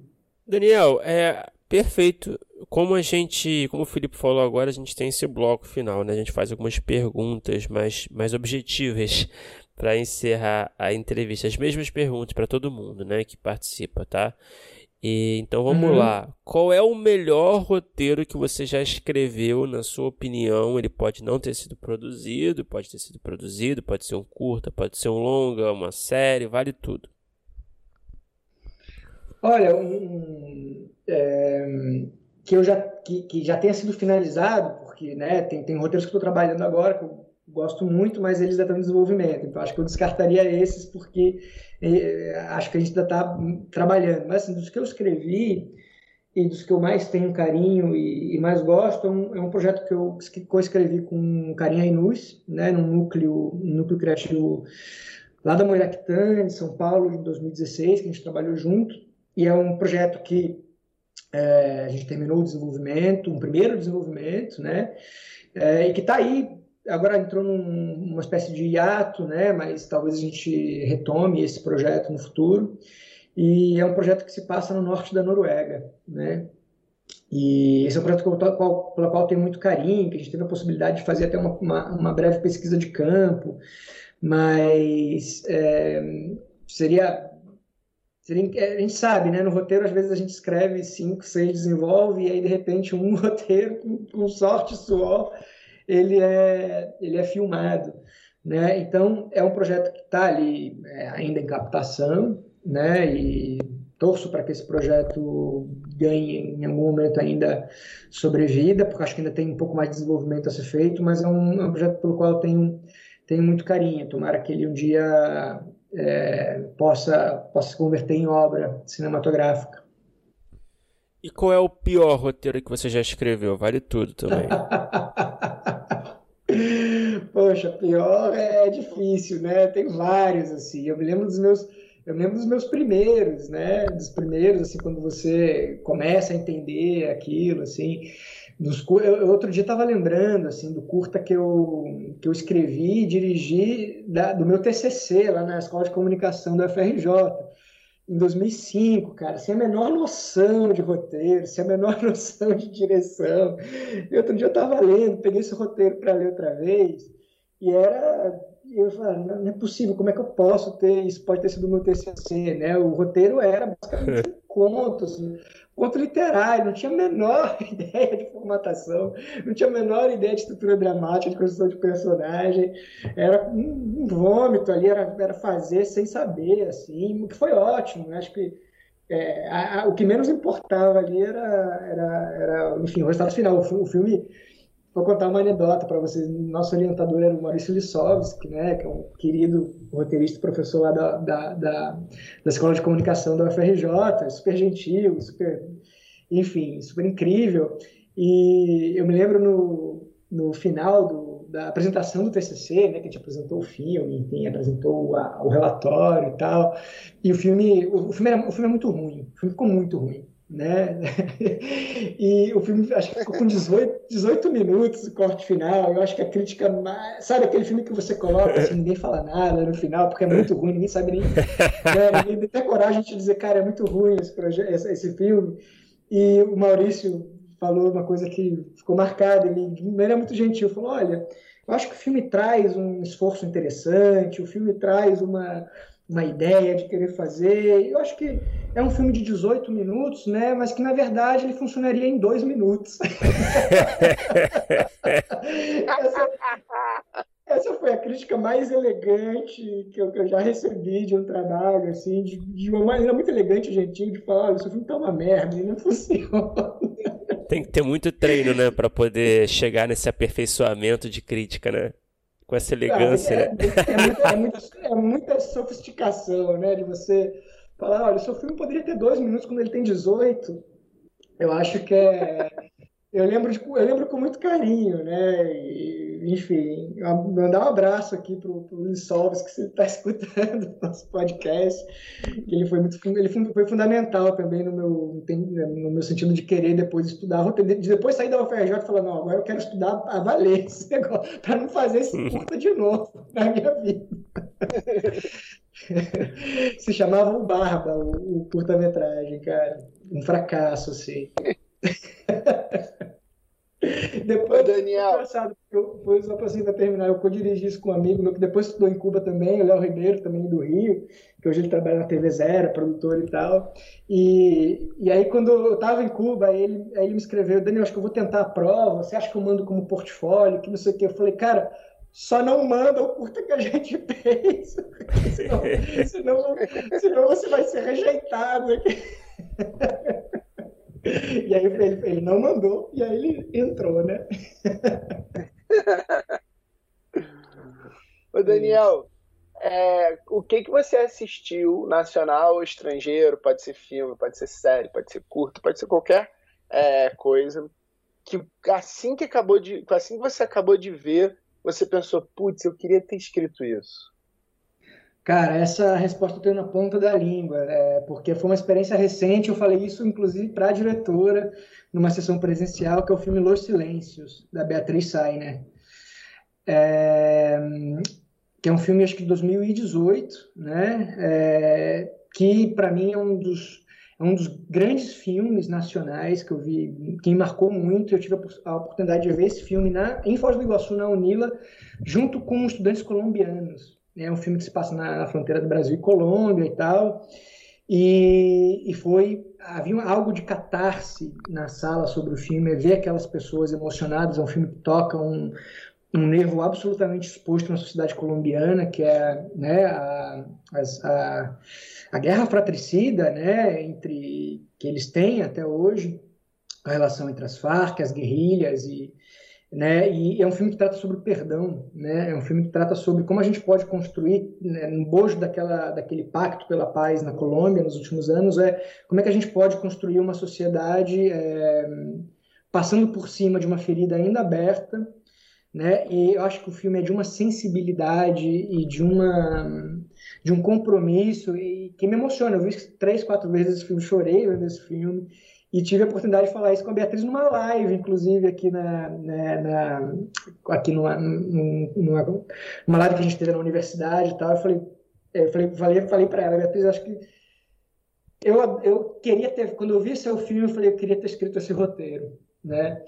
E foi lindo para mim, assim, esse roteiro, esse filme, é, absolutamente, ele é para mim tudo que eu acredito no cinema é, tudo que eu acredito do, do, poder do audiovisual no cinema de, de, de, trazer discussões de maneira absolutamente sensível, absolutamente poética. Então, esse filme é, seria, com certeza, te diria, Felipe, que é o filme que eu gostaria de ter escrito.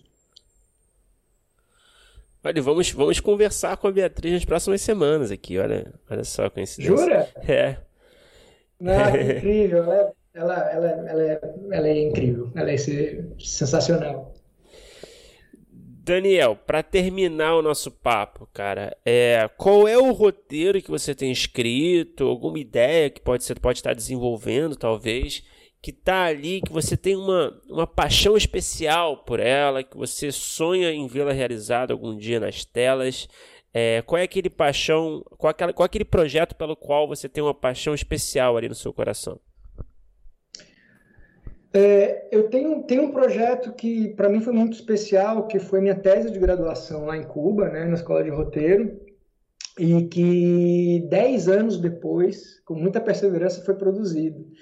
É claro, entre 2009, que foi a primeira vez que eu botei, que eu fiz a primeira versão desse roteiro, até o momento que depois ele foi feito, foram 10 anos, mas onde o projeto se reinventou muitas vezes, né?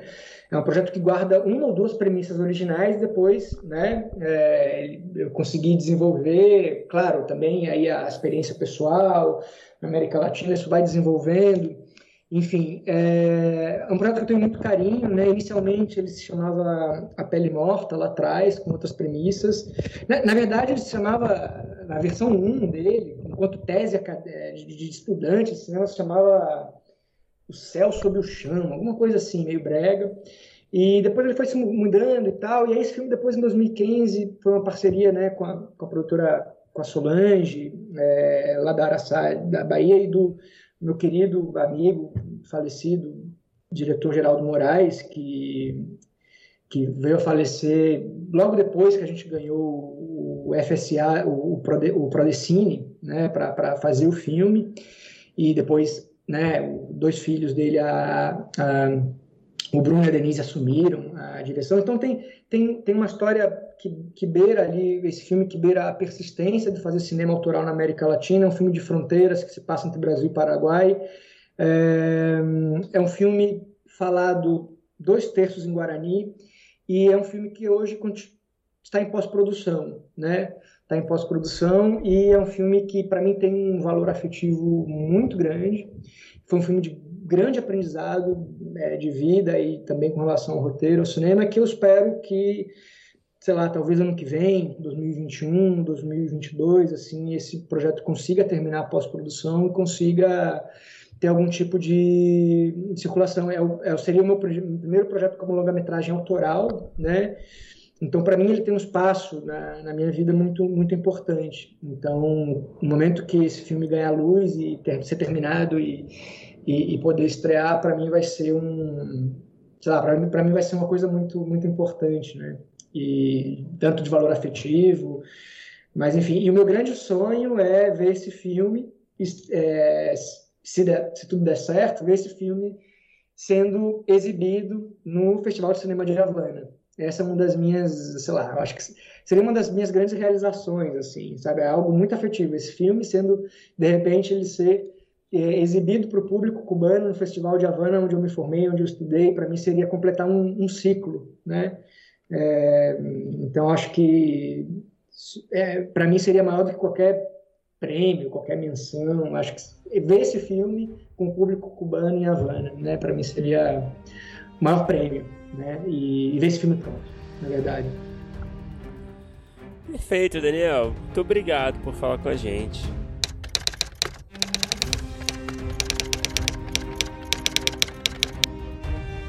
Opa! Chegou até aqui? Muito obrigado por escutar. Não se esqueça de assinar o feed do primeiro tratamento no seu agregador de podcast favorito. Comentários, sugestões ou em busca de consultoria para o seu roteiro? Mande um e-mail para primeirotratamentopodcast.gmail.com que responderemos assim que puder. Já ouviu falar da nossa campanha no Apoia-se? ganhe recompensas exclusivas e nos ajude a continuar entrevistando nossos roteiristas favoritos. É só entrar em apoia.se barra primeiro tratamento e se tornar um apoiador. Muito obrigado novamente e até o próximo episódio.